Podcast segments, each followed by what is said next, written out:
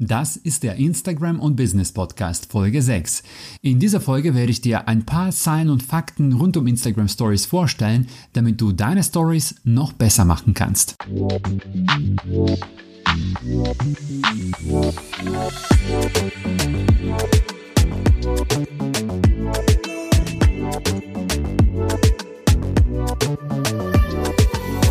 Einen wunderschönen guten Tag äh, oder guten Morgen oder guten Abend, je nachdem, wann du diesen Podcast hörst. Ich hoffe, du hast einen wunderschönen Tag und ich freue mich, dass du auch heute wieder am Start bist hier bei Instagram und Business Podcast.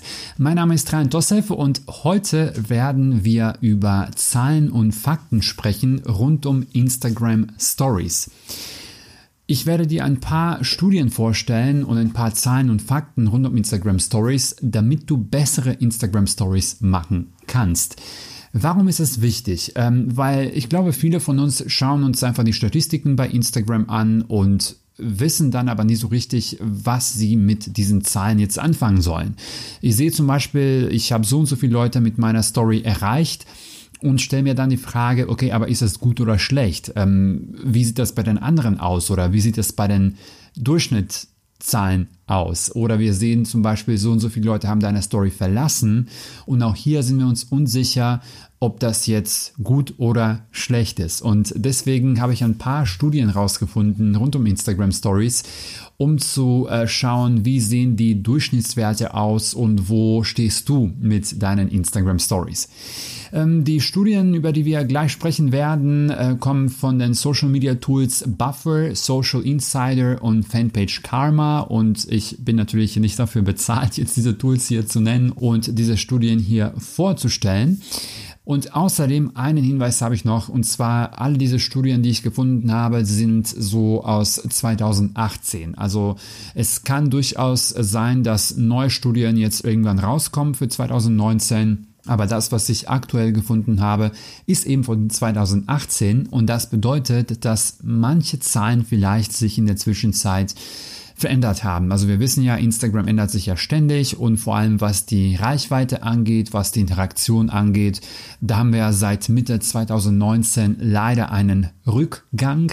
Also es kann durchaus sein, dass, wie gesagt, ein paar Zahlen mittlerweile anders aussehen, aber es geht eher darum, dass wir einen groben Richtwert haben. Bin ich mit meinen Stories auf dem richtigen Weg? Bin ich sogar besser als der Durchschnitt oder muss ich vielleicht hier und da an meinen Stories arbeiten? Und bevor wir jetzt zu den Zahlen und Fakten kommen, Falls du den Podcast noch nicht abonniert hast, vielleicht hast du den zufällig jetzt bei Spotify gefunden oder bei iTunes gefunden.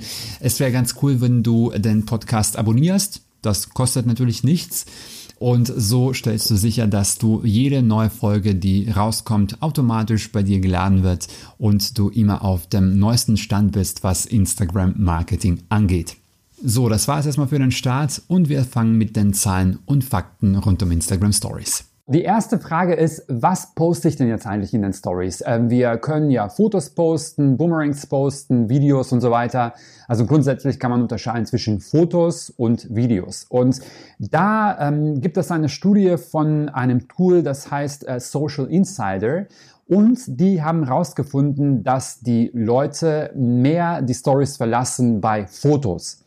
Das heißt, wenn du Videos in deinen Story postest, die vielleicht auch sogar zusammenhängen, dann wirst du merken, dass die Zahl der Leute, die deine Story verlassen, weniger wird. Jedes Mal, wenn ich ein Foto drin habe, was vielleicht auch so aus dem Zusammenhang gerissen ist, also dass da irgendwie nichts davor und danach kommt, dass solche Stories leider äh, die größte, ähm, wie sagt man das, äh, Absprungrate haben. Also die Leute springen da am meisten ab im Vergleich zu Stories, wo ich zum Beispiel Videos drin habe, ähm, die auch zusammenhängen, also drei, vier Segmente sozusagen hintereinander.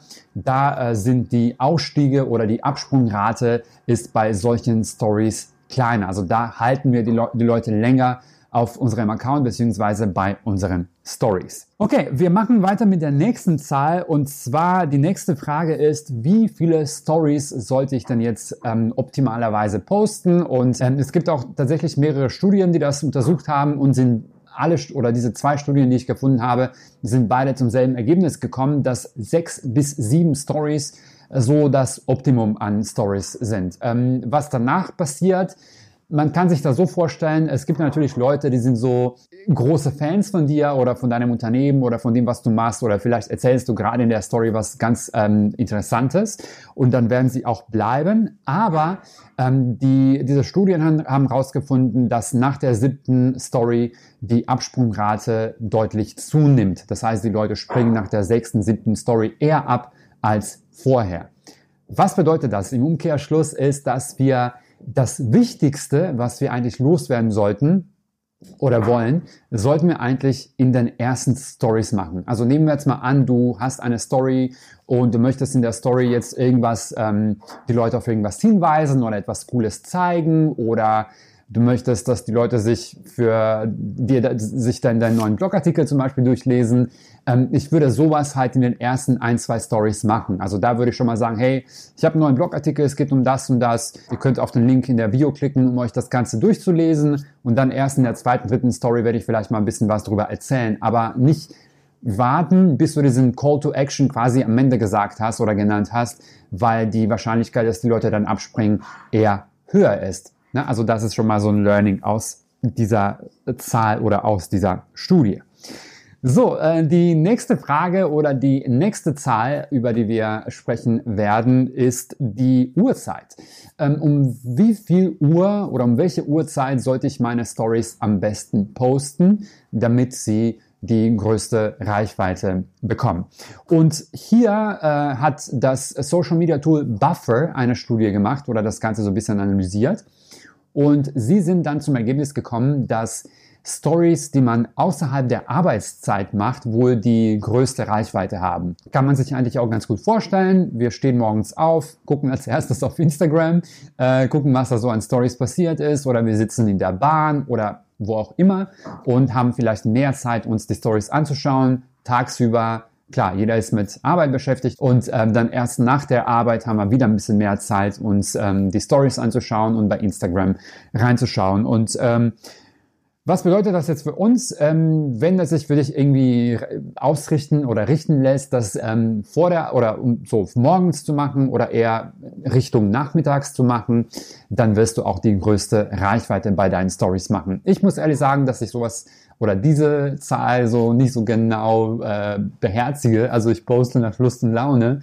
Wenn es gerade tagsüber etwas zu erzählen gibt, dann mache ich das halt eben tagsüber und ich halte mich jetzt nicht unbedingt an ähm, diesen ähm, Vorgaben oder an das, was dir die Studie gefunden hat. Die nächste Zahl ist die Abschlussrate. Was bedeutet das? Wie viel der Leute, die sich deine erste Story anschauen oder das erste Foto oder Video, werden sich auch das letzte in deiner Story anschauen. Und ähm, auch hier gab es ähm, zwei, drei Studien, die das ebenfalls untersucht haben.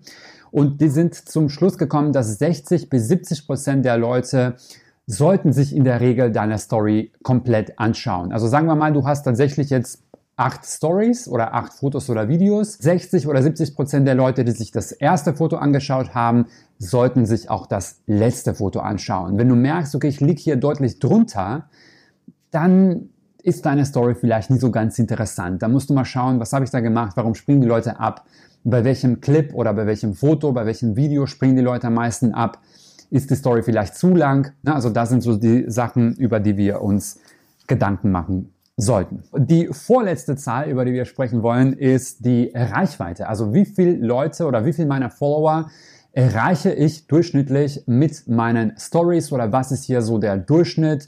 was ist normal so in Anführungszeichen. Und auch hier gibt es mehrere Studien, die sind zu unterschiedlichen Zahlen gekommen. Zum Beispiel Buffer ist zu, äh, einem, zu einer Zahl von 6% gekommen. Das heißt, ähm, 6% deiner insgesamt deiner Follower solltest du in der Regel mit deinen Stories ähm, erreichen. Auf der anderen Seite haben wir eine Studie von Fanpage Karma. Das ist auch so ein Social Media Tool.